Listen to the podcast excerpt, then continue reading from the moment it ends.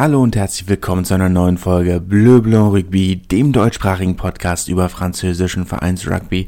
Heute wieder volles Haus, Top 14 Pro de National. Die Fan Days standen an. Das ist ja in der zweiten Saisonhälfte von der Ligue Nationale de Rugby der angesetzte Derby-Spieltag. Das heißt, alle Spiele, die oder so viele Derbys wie möglich sollten an einem Tag konzentriert werden. Kann man zu stehen, wie man möchte. Finde es persönlich ein bisschen schwierig, weil es so ein kleines bisschen was von der Magie wegnimmt, finde ich, von einem Derby, wenn es so äh, als Event veranstaltet wird. Aber gut, es ist wie es ist. Castre hat am Samstag nachmittags Stade Toulousain empfangen, den großen Nachbarn aus der, äh, aus der Großstadt. Äh, schwieriger Tag am Samstag, um Sportfan zu sein in Toulouse. Gleichzeitig um 15 Uhr das Duell zwischen Castres und, Toul äh, und dem Stade Toulousain. Das äh, Six, Nation, Six Nations Spiel der Frauen in Ernest Vallon, das die Französinnen ja haushoch gegen die Irinnen gewonnen haben. Und in der Ligue 2 das Topspiel zwischen Toulouse FC und Paris FC. Auch das vor fast ausverkauftem Haus. Es hat geschneit in Toulouse kurz vor Ankick äh, hatte ich auch schon, weiß nicht, ob ich das schon mal gesehen habe. Habe ich schon mal gesehen, aber es passiert dann doch relativ selten. Ich weiß nicht, ob ich schon mal im April gesehen habe. Formulieren wir es mal so rum. Aber gut, generell sehr schwierige Wetterbedingungen in einigen Bereichen und Teilen Frankreichs, bei einigen Spielen, aber dazu kommen wir dann, wenn's, wenn wir bei diesen Spielen sind, aber einige Spiele sehr äh, beeinträchtigt von den Witterungsbedingungen. Castres Toulouse auch war kein besonders ansehnliches Spiel, muss man in Fairness sagen. Kurz vor Ende der ersten Halbzeit stand es 3 zu 3, war jetzt nicht doll. Kurz vor Ende der ersten Halbzeit äh, Antoine Dupont mit naja, direkt in einem Spielzug zwei sehr guten Aktionen, ähm, zwei spektakulären Aktionen. Erstmal eine, ein wunderbarer Linebreak vom, äh, vom Ruck aus und dann vom Ruck aus ein äh, Crossfield-Kick äh, zu seinem Flügelspieler. Der Versuch hat dann aber tatsächlich, wenn ich es richtig im Kopf habe, nicht gezählt. Muss dann auch in Fairness sagen, dass ich dann umgeschaltet habe. Ähm, war ja auch für mich sonst abseits davon noch ein voller Sporttag. Das Spiel war tatsächlich frei empfangbar auf TV5. Das ist mir aber auch erst nach Ankick, naja, fast mit Ankick aufgefallen.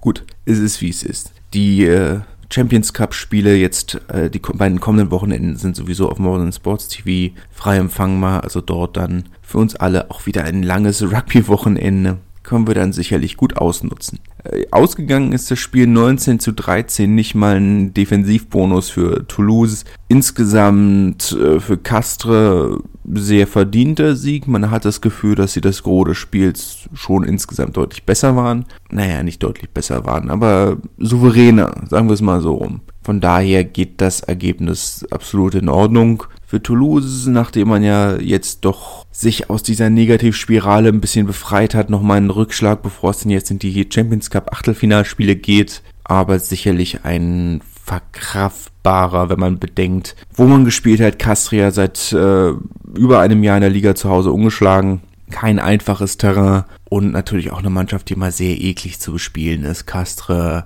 äh, sehr eklig in den Rucks, sehr eklig in den Tackles. Das hat äh, ganz gut funktioniert und die Witterungsbedingungen spielen ihn dann, spielt so einem Team dann natürlich in die Karten im Gegensatz zu Toulouse, die mit ihrem äh, offload-basierten Spiel, mit ihrem schnellen Spiel aus dem und vor allem offenen Spiel, sie mögen es überhaupt nicht, wenn sie Phasen spielen müssen, wozu Castre und die Witterungsbedingungen sie gezwungen haben. Da funktioniert, äh, das funktioniert dann natürlich nur so mittel. 19 zu 13, wie gesagt, das Ergebnis, das ist absolut, absolut akzeptabel. Clermont gegen Brive, das Derby du äh, Massif Central. Ein tatsächlich geliebtes Derby. Die beiden sind sich nicht unbedingt dicke, die beiden Vereine. Für Briefen sehr gebrauchter Tag im Marcel Michelin. 41 zu 10, das äh, sehr eindeutige Endergebnis mit Offensivbonus für Clermont. Brief nicht nur, dass man diese Klatsche einstecken musste, man musste auch vier Verletzungen hinnehmen aus der Start 15, davon drei wohl längerfristig. Insgesamt ein sehr gebrauchter Tag. Ähnlich gebrauchter Tag auch für Biarritz.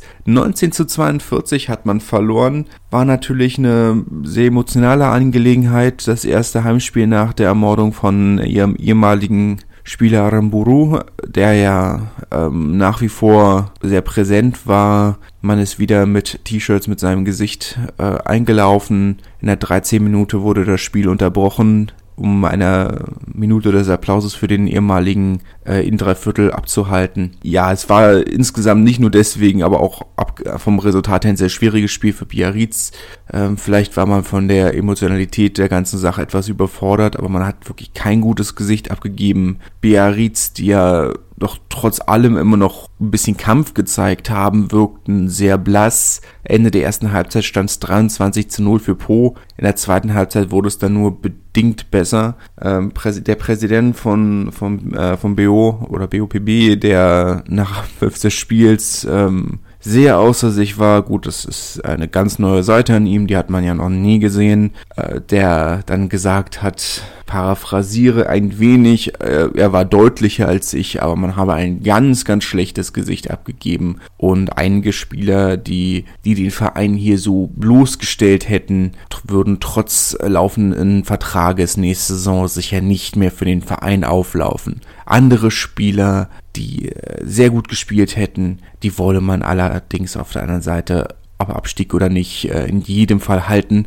Persönlich sehe ich nicht, wie das passieren kann, wenn man hier ein gutes Spiel gezeigt hat und die ganze Saison schon über gut gespielt hat, dann spielt man nächste Saison nicht in der Pro D2. Da gibt's einige, die ersten haben ja schon äh, woanders unterschrieben, Irigoyen zum Beispiel, wohl bei Stade Francais. Ich kann mir auch nicht vorstellen, dass ein Lucas Perez Blanc äh, nächste Saison in die Pro D2 geht. Der hat meines Erachtens realistische Chancen, sich in die, äh, in die Nationalmannschaft zu spielen, aber dafür muss er in der ersten Liga bleiben. Und äh, da gibt es auch so ein paar andere, denen, bei denen ich durchaus denke, also mal schauen, was daraus wird, aber bei beim guten Herrn äh, Aldiger ist ja sowieso viel große Fresse und wenig dahinter. Von daher mal schauen, was daraus wird. Pro auf der anderen Seite können sehr zufrieden mit dem Ergebnis sein. Sie haben das gemacht, was sie machen wollten, damit auf den zehnten Platz vorgerückt. Leider kein Offensivbonus, das ist vielleicht das eine, das eine Manko von diesem Spiel oder aus diesem Spiel für die Sektion, aber man ist damit definitiv sicher vom, vom Relegationsplatz, falls man das nicht vorher ohnehin schon war. Die Top 6 ist sowieso noch ein bisschen weit entfernt für, für die letzten vier Spiele. Wird es wahrscheinlich ein bisschen schon gar nicht mehr. Naja, 20 Punkte theoretisch. Theoretisch ist es machbar. Sagen wir es mal so. Theoretisch ist es machbar. Na gut, sieben Punkte sind, das ist nur der Rückstand. Theoretisch ist es machbar. Aber kann ich mir jetzt persönlich nur schwer vorstellen. Zumal von den letzten vier Spielen mindestens ein Duell mit einer Mannschaft von, nicht mit der direkten Konkurrenz ist. Na gut, Stade Francais ist ein Platz unter ihnen. Schauen wir, wenn es soweit ist. Lyon gegen Toulon war ein sehr überraschendes Spiel, muss man sagen. Lyon, die ähm, Anfang des Spiels mit einem 10 zu 0 vorgelegt haben und dann 10 zu 43 verloren haben mit Offensivbonus für Toulon. Das war überraschend. Ich weiß nicht, ob damit irgendjemand gerechnet hat. Man möchte Toulon nicht zu nahe treten. Toulon sind, ein gut, sind eine gute Mannschaft. Sie haben an sich auch einen guten Kader und jetzt anscheinend sogar wieder Hoffnung, in die Top 6 zu kommen. Aber dass Lyon so blass ist, so einbricht, so katastrophal zu Hause verliert, das war, glaube ich, nicht absehbar, muss man sagen. Damit hätte ich persönlich nicht gerechnet. Ich glaube, damit hat niemand gerechnet. Gut, unter der Woche hieß es schon, das Training sei nicht so gut gelaufen. Man habe nicht das Gefühl gehabt, dass, äh, dass die Spieler alles gegeben haben oder hätten im Training. Okay, ja, kann was heißen, muss aber nicht. Ähm, ist ja auch immer so eine subjektive Sache. Vielleicht, äh, oder auch die Frage davon, was das Management sagt, äh, wie hart die Mannschaft trainieren soll, ob man sagt, man, man möchte eher ein bisschen schonen. Aber da kam dann jetzt auch erschreckend wenig bei rum, muss man sagen. Das war schon eine sehr, sehr, sehr, sehr, sehr maue Leistung. Ähm, ich glaube, die schlechteste Leistung, die Lyon je gezeigt hat unter Mignoni, und er ist ja schon einige Jahre Trainer oder Trainer von Lyon, das darf sich nicht nochmal in der Form wiederholen, denke ich. Das war schon sehr erschreckend. Damit auf dem siebten Platz weiter. Äh, zwei Punkte hinter Racing auf dem sechsten. Theoretisch alles möglich. Aber das ist schon, lässt einen nicht viel Gutes hoffen für ein eventuelles, für einen eventuellen äh, Platz in den Top 6. Perpignan gegen Montpellier, ein Spiel, das ich äh, schon einige Mal im Stadion gesehen habe, macht immer sehr viel Spaß, auch wenn es nicht kein traditionelles Derby ist. Es gibt keine große Rivalität zwischen den Vereinen. Es liegt eigentlich eher daran, dass beide Vereine nah beieinander sind. Dreiviertel Stunde Fahrt äh, mit dem Auto, wenn überhaupt. aber immer sehr gut besucht und natürlich in diesem Mal mit einer sehr besonderen, ähm, einem sehr besonderen Aspekt ist ja das erste Mal, dass der ehemalige Kapitän und französische Meister mit Perpignan, Guillaume Girardot, nach acht Jahren äh, Abwesenheit wieder äh, nach, zu Emile Giral zurückkehrt. Ist ja lange nicht dazu gekommen, ähm, gegen oder in, bei seinem Ex-Verein zu spielen. Ähm, einer der großen, großen Namen von, des Vereins kommt ja aus der Region, aus Arceutec, ähm, aus der Jugend von, von USAP. War ein sehr emotionaler Moment, dass er da alleine aufs Spielfeld laufen durfte, doch eine ganze Weile alleine auf dem Feld stand, bevor dann die anderen beiden Teams nachgekommen sind. War ein sehr schönes Bild, muss man sagen. War sehr schön. Hat er sich auch verdient. Hat er sich auch verdient. Ist ja wahrscheinlich seine letzte Saison oder zumindest sehr wahrscheinlich seine letzte Saison. Hat er sich verdient, diese letzte Gelegenheit bei seinem Heimatverein nochmal richtig auskosten zu dürfen. 13 zu 23 ist das Spiel letzten Endes ausgegangen für Montpellier natürlich. USAP, die gut gekämpft haben, Montpellier aber sehr souverän. Das Ergebnis erwartbar, auch in der Höhe. Natürlich wäre ein Defensivbonus für Perpignan sehr wichtig gewesen, aber gut, ist nicht dazu gekommen. Muss man irgendwo auch akzeptieren. Ich glaube, Perpignan haben sich ähm, wie Bayonne letztes Jahr damit abgefunden, dass es wahrscheinlich ist, auf dem Relegationsplatz zu enden und äh, man sich jetzt voll und ganz darauf konzentriert, sich auf dieses Spiel vorzubereiten, hat bei Bayonne nur so mittel funktioniert. Jetzt kann man natürlich sagen, das waren besondere Umstände im Derby, aber wenn man sich anguckt, gegen wen es im Relegationsspiel gehen könnte, weiß ich nicht, ob man darauf seine Karten setzen sollte. Klar, sieben Punkte sind ähm, eine Menge unter Umständen, aber theoretisch, oder ich wüsste zumindest nicht, inwiefern irgendwas anderes ein klügerer Weg wäre. Biarritz auf der anderen Seite sind sicher abgestiegen. Also es sind elf Punkte auf den Relegationsplatz, ähm, 18 Punkte auf den Nicht-Abstiegsplatz. Das äh, wird, glaube ich, nichts mehr. Bordeaux gegen La Rochelle. Ähm, besonders natürlich in der Form, ich glaube, das haben wir, haben wir auch noch nie gesehen, dass zwei Teams dreimal hintereinander in Pflichtspielen gegeneinander antreten. Das ist genau der Fall für Bordeaux und La Rochelle, ebenso wie für Racing und Stade Francais. Äh, das erste jetzt von drei direkten Duellen hintereinander spielen ja beide Spiele im, äh, Champions Cup dann gegeneinander die nächsten beiden Wochenenden. Das finde ich persönlich spannend, das ist wie beim Basketball so eine kleine Serie. Kann man dann sehen, wie sich äh, wie sich die Mannschaften aufeinander anpassen und aufeinander einstimmen. Das erste Duell zwischen Bordeaux und La Rochelle ganz knapp an La Rochelle. 15 zu 16 mit der Sirene hatte IHR West noch die, ähm, den Kick für den Sieg, um vom aus dem 15-13 noch das 15-16 zu machen. La Rochelle insgesamt auch die bessere Mannschaft. Zwei Versuche, die sie gelegt haben. Bordeaux, die nicht schlecht gespielt haben, aber offensiv nicht so richtig in die Gänge gekommen sind. La Rochelle da deutlich souveräner.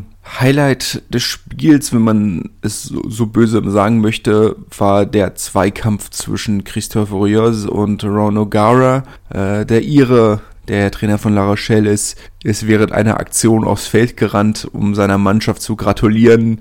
Ähm, wie toll sie doch verteidigt haben, jubelnd auf den, aufs, auf den Platz gegangen, gerannt, wie auch immer. Äh, das hat Christophe Rios, der ja durchaus eine Geschichte von äh, entsprechenden Ausbrüchen hatten gar nicht gefallen. Es kam zu einer sehr lauten Auseinandersetzung. Ähm, ich glaube auch die ein oder andere Ohrfeige ist gefallen. Auch da äh, ist es ja nicht das, äh, das erste Mal, dass, dass Urios mit sowas auffällt. Der aktuelle Nationaltrainer von, äh, von Frankreich, Fabien Galtier, hat das auch schon zu spüren gekriegt. Äh, eine fast schon legendäre Szene. Arrête, Fabien, arrête! Und ihm dann eine der gewatscht hat. Nicht doll, aber man möchte es ja trotzdem nicht gutheißen. Ähm, gespannt, was daraus wird. Beide jetzt aktuell vom, äh, vor die Disziplinarkammer berufen. Darf man gespannt sein, was dabei rauskommt. Aber ja, das äh, war unterhaltsam. Auf die ganz falsche Art und Weise, aber es war unterhaltsam.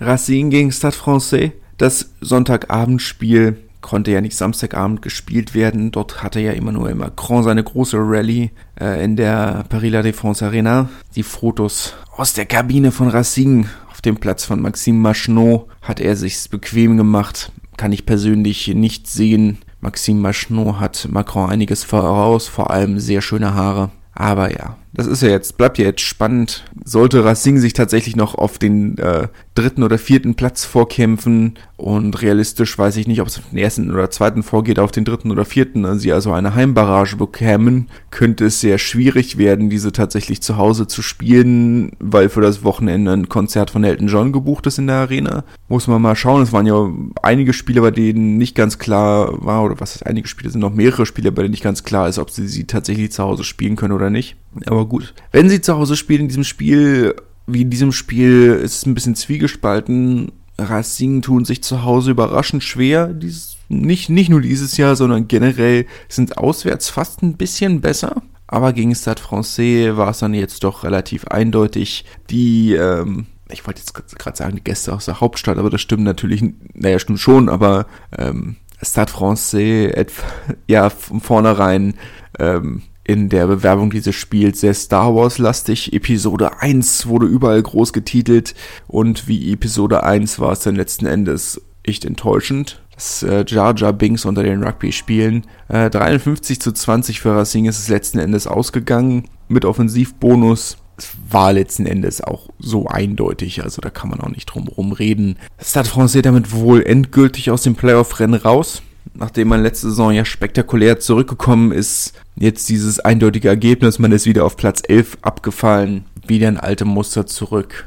Äh, ja, enttäuschend, wenn man ehrlich ist. Jetzt kann man natürlich sagen, sie waren letzte Saison letzt besser, als das Team eigentlich auf dem Papier ist. Aber dass man und dass man vielleicht nicht zwei Saisons in Folge überperformen kann, klar, aber ach, der Verein ist schon Enttäuschung, muss man sagen. Da ist so viel mehr drin. Da müsste auch so viel mehr drin sein. Aber sie, sie schaffen es einfach nicht anzukommen an ihrem Potenzial. Und das schon seit einigen Jahren ist enttäuschend. Wenn jetzt, ich meine, es ist jetzt das, war jetzt, war es das dritte Mal in Folge, dass sie eine Klatsche von Racing gekriegt haben, vielleicht sogar das vierte Mal in Folge, dass sie eine Klatsche von Racing gekriegt haben. Es werden jetzt sicherlich noch mindestens eine weitere Klatsche folgen, ohne äh, jetzt was vorwegnehmen zu wollen. Und vielleicht muss ich mir auf die Zunge beißen, aber ich sehe ehrlich gesagt nicht, wie Stade Francais jetzt auch in zwei europäischen Spielen gegen diesen Verein konkurrieren soll. Und das ist schon sehr bitter. Das ist ein sehr bitterer Gedanke.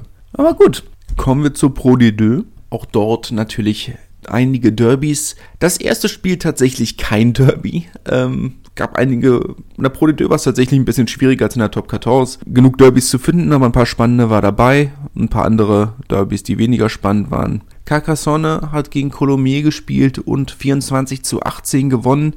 Das natürlich in der Form kein Derby, auch wenn die Vereine nicht so weit auseinander liegen. Colomiers ein Vorort äh, von Toulouse, Carcassonne ist vielleicht eine Dreiviertelstunde, halbe Dreiviertelstunde von Colomiers entfernt. Aber ich wüsste nicht, dass es eine besondere Rivalität zwischen den Vereinen gibt. Carcassonne etwas schwierig oder in einer sehr schwierigen Vorbereitung äh, aufgrund von Verletzungen mussten sie die gesamte Hintermannschaft umbauen. Also von 10 bis 15 musste alles einmal umgewürfelt werden. Nur Samuel Marquez auf der neuen, der ja eine überraschend spektakuläre Saison spielt, ist äh, geblieben, wo er auch vorher war. Für Carcassonne gegen einen direkten Konkurrenten natürlich ein sehr wichtiger Sieg. Fünf Spieltage vor Ende kann man aber auf den vierten Platz vorrutschen. Colomi rutscht auf den sechsten runter. Es ist natürlich alles sehr eng. Ähm, zwischen dem vierten und achten Platz liegen sechs Punkte. Drei Punkte zwischen dem vierten und siebten. Da ist ähm, alles noch sehr eng. Von daher umso wichtiger, dass Carcassonne hier zu Hause diese Punkte holen konnte. Das Derby de l'Ain, Oyonnax gegen Bourg-en-Bresse äh, Schneegestöber ohne Ende, 10.000 Menschen im Stadion, ein sehr äh, heiß erwartetes und heiß umkämpftes Derby, Gott sei Dank, es war ja sehr kalt. 31 zu 21 ist es letzten Endes ausgegangen für die haushohen Favoriten aus Oyonnax. Von nicht überraschend, Bourgogne Press hat es aber spannend gemacht. Und das muss man dann ja doch hoch anrechnen. Das haben andere nicht geschafft. Die anderen, die direkte Konkurrenz im Abstiegskampf Narbonne, mein Verein, wie ihr sicherlich wisst, 17 zu 46 zu Hause gegen den Erzrivalen Béziers verloren, das Derby de la Méditerranée. Man möchte sauer sein, aber man ist eigentlich nur, ich bin, ich bin nicht mal enttäuscht, muss ich sagen. Natürlich ist es, unter normalen Umständen wäre das Ergebnis eine Schande, eine bittere, bittere Schande. Zumal man nächste Saison ja nicht mal die Chance hat, sich dafür zu revanchieren. Aber tatsächlich ist es Fortschritt. Wenn wir uns das letzte Mal, als Bézier gegen Narbonne gespielt hat, in Narbonne, war, haben sie 65 Punkte gemacht. Also kann man wahrscheinlich nicht mal was meckern. Es ist Fortschritt. Ähm, drei rote Karten, vier gelbe Karten. Ich meine, ich hatte mir ja schon, ich habe ja von vornherein schon gesagt, ich würde gerne Kampf von der Mannschaft sehen. Das ist nicht, was ich gemeint habe. Sehr, sehr altmodisches Derby, wobei man natürlich sagen muss, ähm, es war absehbar, dass es so ausgeht. 7000 Fans im Stadion, bei 5 Euro die Karte ist das schon sehr bitter. Unter normalen Umständen, die letzten Male waren, also immer selbst das letzte Mal, als das Derby gespielt wurde, und da waren aber auch schon abgestiegen, waren immer noch 12.000 Leute da. Die Jahre davor, gut, waren es vielleicht noch 13.000. Jetzt dieses Jahr nur 7000 bei spottbilligen Tickets. Also ich, ich meine, fürs, beim letzten Mal, als wir da waren, na gut, beim letzten Mal, als wir da waren, habe ich nicht, nichts für, fürs Ticket bezahlt, aber das Mal davor habe ich, glaube ich, 25 oder 30 Euro für billige Plätze bezahlt und es war trotzdem voll und jetzt kriegen sie es mit 5 Euro nicht mal oder nur knapp halb voll. Es war schon absehbar, dass es so ausgeht. Kann man dann wahrscheinlich nicht mal meckern.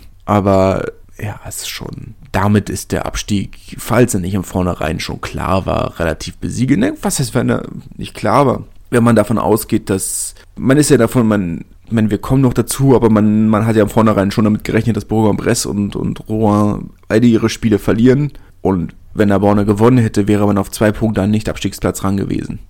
So hat man dann jetzt wieder sieben Punkte Rückstand. Und das wird dann schon schwierig. Aber gut.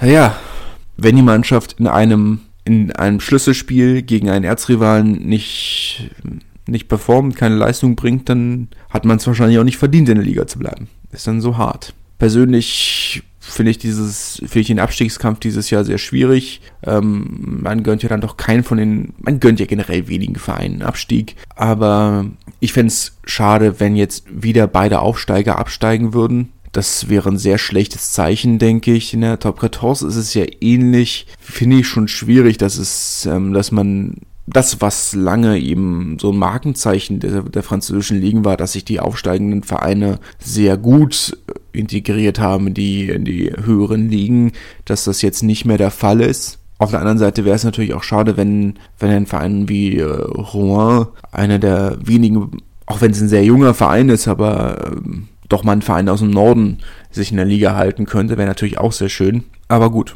kommen wir, kommen, reden wir darüber, wenn es soweit ist, aber ist etwas enttäuschend, der Abstiegskampf dieses Jahr. Auf der anderen Seite, meine, man war ja optimistisch am Anfang des Jahres.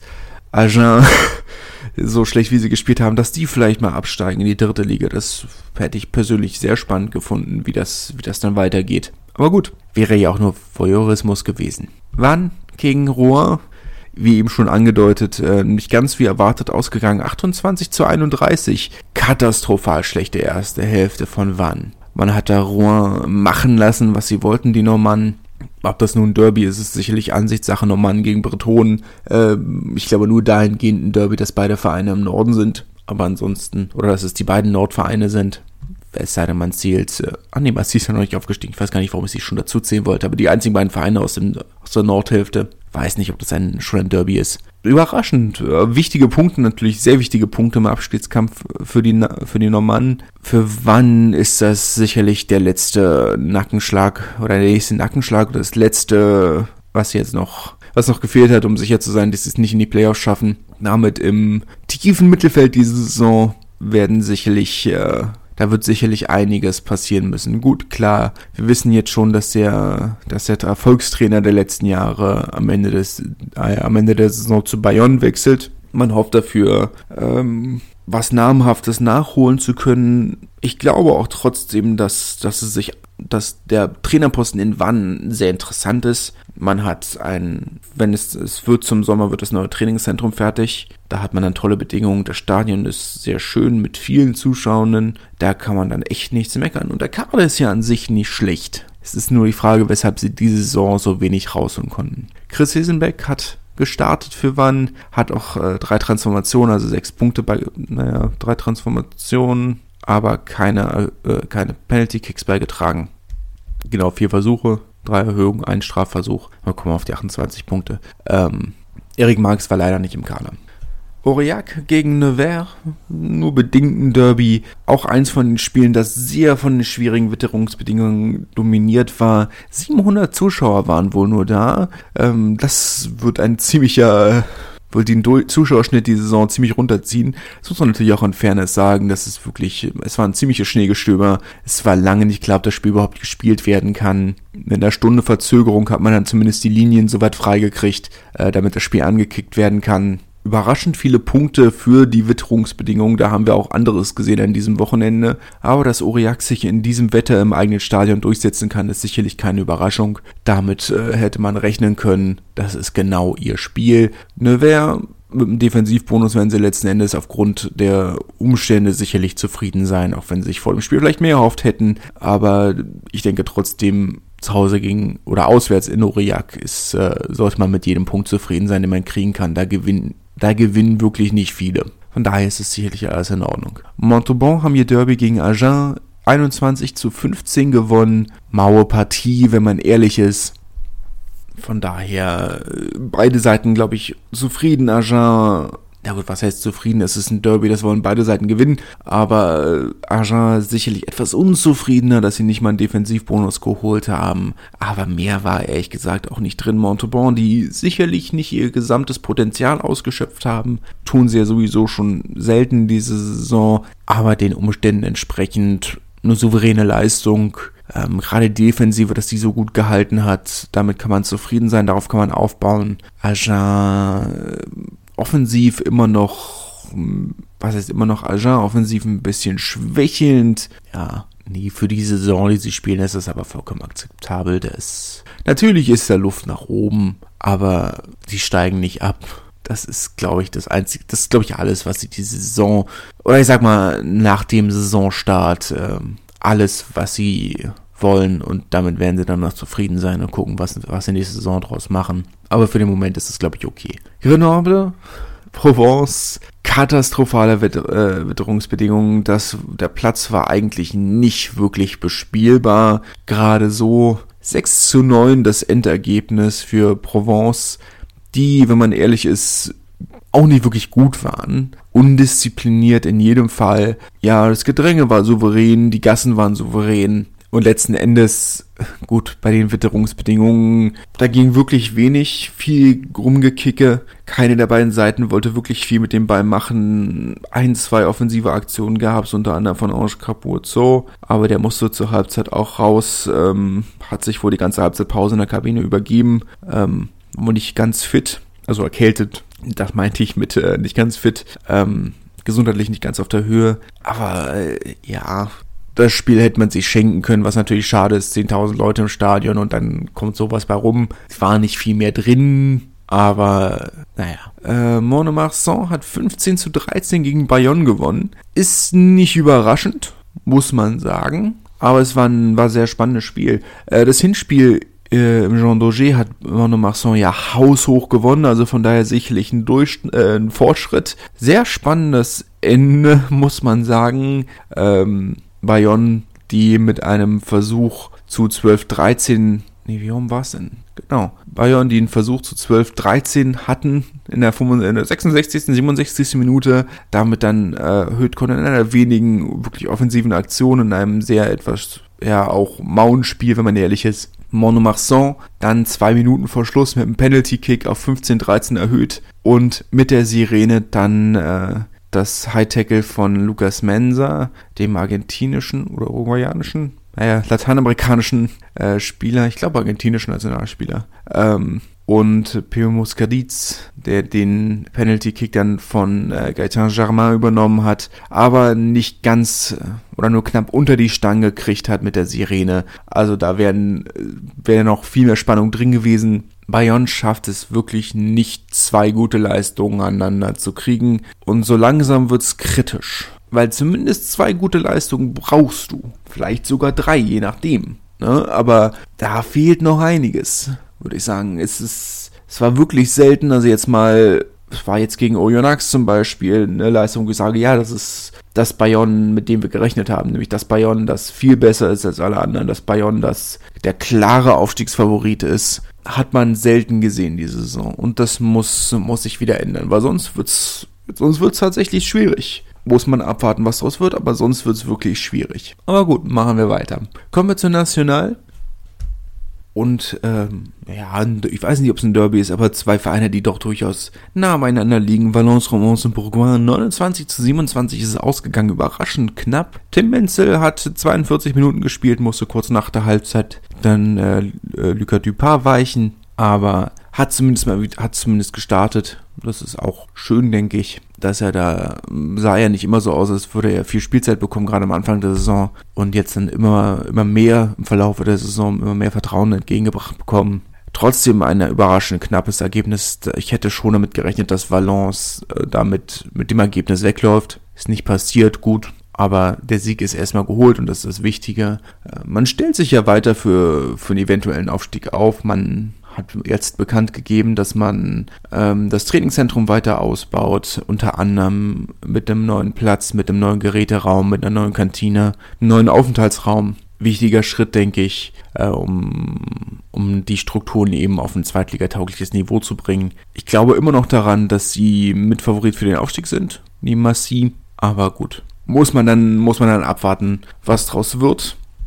Die Konkurrenz hat ja auch nicht geschlafen. Unter anderem der Mitabsteiger aus der Pro D2, Soyon Goulem, äh, die 21 zu 25 äh, gewonnen haben in Blagnac. Blagnac damit sicherlich die letzten Hoffnungen auf einen Playoff-Platz ähm, verloren. Man hat jetzt elf Punkte weniger als Nizza auf dem sechsten Platz, Blagnac auf dem siebten. Äh, Nizza auf dem sechsten hat elf Punkte Vorsprung und ein Spiel weniger ähm, bei drei Spielen, die noch zu spielen sind. Ähm, ist das ohnehin oder lässt das ohnehin wenig Spielraum. Aber ich denke, man kann dann jetzt eigentlich schon sagen, dass die sechs Playoff-Teilnehmer drei Spieltage vor Ende feststehen. Sage ich vielleicht noch, wenn wir mit den Spielen durch sind, was dazu. Aber dass sich nur noch innerhalb der, der Plätze zwei bis sechs was ändert. Naja, eigentlich auch nicht. Fünf und sechs Chambéry und Nizza stehen eigentlich auch fest. Da nur die Frage, wer Fünfter und wer Sechster wird. Und ähm, Albi und Biswayon Golem 2, 3, 4. Da ist sicherlich noch ein bisschen Raum. Es sind sechs Punkte zwischen den drei Vereinen. Da bleibt ja noch ein bisschen, bisschen Luft, aber ähm, massiv wird Erster. Das ist drei Tage vor, Spieltage vor Ende definitiv klar. 93 Punkte, 11 Punkte Vorsprung auf Albi auf dem zweiten Platz. Die sechs Playoff-Plätze stehen oder Playoff-Teams stehen definitiv fest. Und dann schauen wir mal, welche Reihenfolge am Ende bei rauskommt. Syren hat 27 zu 20 gegen Tarbe gewonnen. Maxim Oldmann, der auf der 11, auf der 14 durchgespielt hat, auf dem Flügel in jedem Fall. Kein Versuch beigetragen, leider. Ähm, gegen Syren sicherlich auch ein Spiel, das man nicht unbedingt verlieren muss, aber auch kein Spiel, das man gewinnen muss. Äh, Syren tatsächlich überraschend ähm, klar vor Tarbe in der Tabelle würde ich sagen, nicht überraschend im Verlauf der Saison, aber im Fall, sag mal, wenn man jetzt einfach nur die Namen der beiden Vereine vergleicht, Tarbe ja doch ein deutlich historischer oder ein klar historischer Verein im französischen Rugby mit sehr langer Zweitliga- und Erstliga-Historie. Syren relativ neu auf diesem Niveau. Darf man gespannt sein, wie sich das weiterentwickelt. Ob man das jetzt schon als Überraschung werden möchte, weiß ich nicht, aber gut für sie.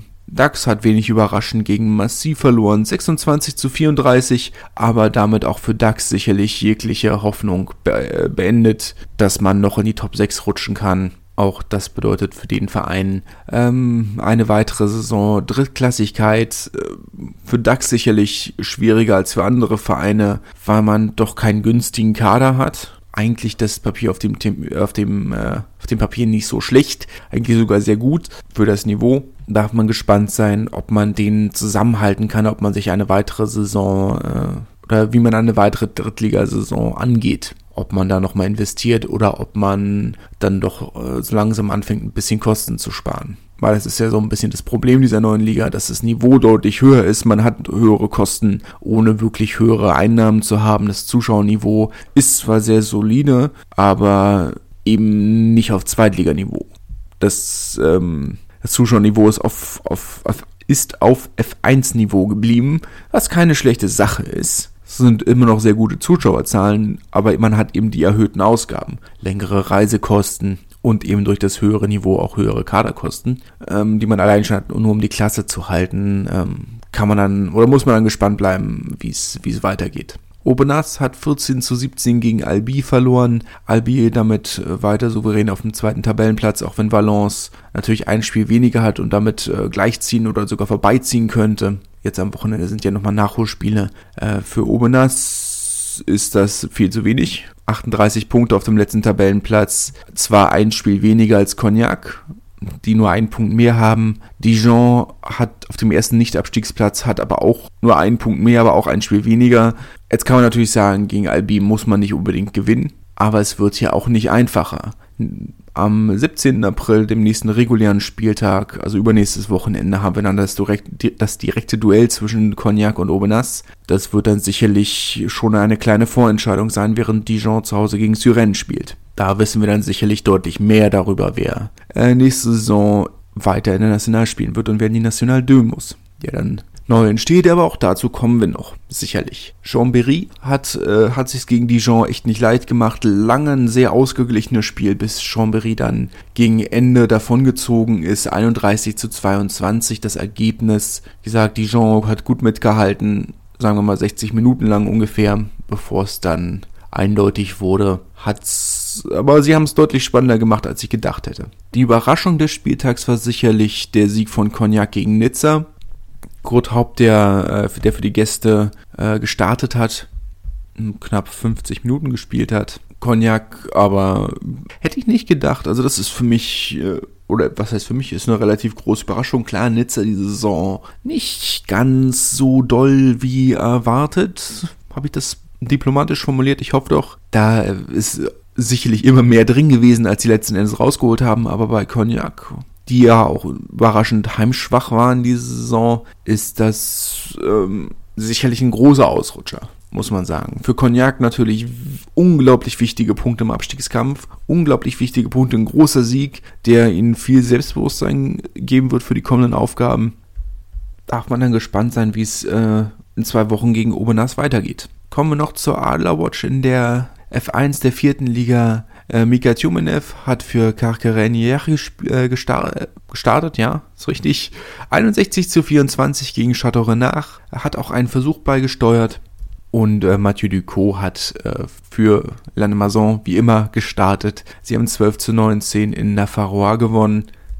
Zwei Spieltage vor Ende. Insgesamt ähm, oder ein Spieltag vor Ende für die meisten. Es ist ja nur noch ein Spiel. Da steht schon einiges fest. Beauvais und äh, mit Sani Dembele hat zumindest einen Platz in den, hat ein, naja, was heißt, hat zumindest, stehen auf dem achten Platz ihrer Gruppe von zwölf. Nach 21 Spieltagen mit 47 Punkten haben sie damit einen Platz in den äh, Playoffs um einen Platz in der National 2 sicher, wenn auch natürlich äh, nur als Außenseiter äh, andere Vereine wie Bassin d'Arcachon, Limoges insgesamt ähm, deutlich besser, weil ja gerade Limoges haben 15 Punkte Vorsprung bei zwei Spielen weniger. Äh, und selbst Bassin d'Arcachon, die zwar punktgleich sind, haben noch ein Spiel weniger. Also wenn überhaupt nur Außenseiterchancen, vielleicht noch äh, einen Platz in der National 2 zu ergattern. Carquerenière und Mika Tjumenev stehen als Gruppensieger in der Gruppe B klar fest. Ähm, 30 Punkte Vorsprung vor den zwei platzierten Remy bei einem Unentschieden und einer Niederlage und 19 Siegen. Das war aber im Vornherein irgendwo absehbar, dass das, äh, dass die mit Abstand die beste Mannschaft der Liga sind. Äh, die stehen definitiv oder sind weiterhin Favorit äh, für, den Titel in der Liga und einen Aufstieg in die National. In der Gruppe C steht Nîmes auch als Gruppensieger fest, 88 Punkte. Auch ein Verein, der viel investiert hat darf man gespannt sein, wie es da weitergeht. Und in der Gruppe 4 äh, steht Lerne Mason auch klar in den äh, Playoffs für einen Platz, äh, für einen, in den Playoffs für einen Platz in der National 2.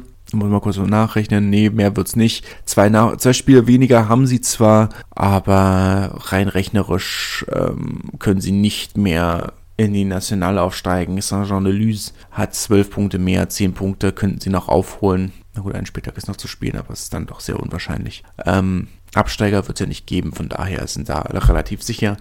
Aber darüber reden wir dann über alles noch, wenn es dann soweit ist. Von meiner Seite nur noch eine Sache. Ich habe ich hab entschieden, ich habe ein Jubiläum gefeiert. 55 Folgen, beziehungsweise das ist jetzt Folge 56, die, die ich auf meinen Sportpodcast äh, hochgeladen habe. Und ähm, Ich würde das kleine, gerne ein kleines bisschen feiern, weil ich auch von euch deutlich mehr Zuspruch bekommen habe, als ich äh, je gedacht hätte. Vielen Dank dafür. Ähm, die Downloadzahlen, wenn man sich sie anguckt, sind dafür, was, für das, was es ist, eine Nische innerhalb einer Nische, sind sie spektakulär. Und ich dachte, ich feiere das Ganze ein bisschen mit einer kleinen äh, Sonderfolge, mit einer Jubiläumsfolge. Kann ich am Wochenende oder Anfang nächster Woche aufnehmen. Ich dachte, dann habt ihr vielleicht was, falls ihr zu eurer Familie über Ostern fahrt, was, was ihr auf der Fahrt hören könnt. Ähm, falls ihr Themenwünsche, Themenvorschläge habt, könnt ihr mir das gerne schreiben. Ich bin da relativ offen. Wir können über alles reden, über Stadien, Trikots, Vereine aus dem oder die nicht aus Frankreich kommen, aber in Frankreich spielen, können über fast alles reden. Falls ihr ganz andere wilde Ideen habt, ähm, schreibt mir gerne. Ich bin da sehr gespannt und sehr offen. Für, für Themenwünsche, ein paar habe ich schon bekommen. Aber falls ihr noch was habt oder was hättet, was ich, über das ihr gerne reden würdet, dann schreibt mir gerne. Und ansonsten genießt das Champions Cup Wochenende. Bis dahin, einen schönen Tag, einen schönen Abend. Ciao.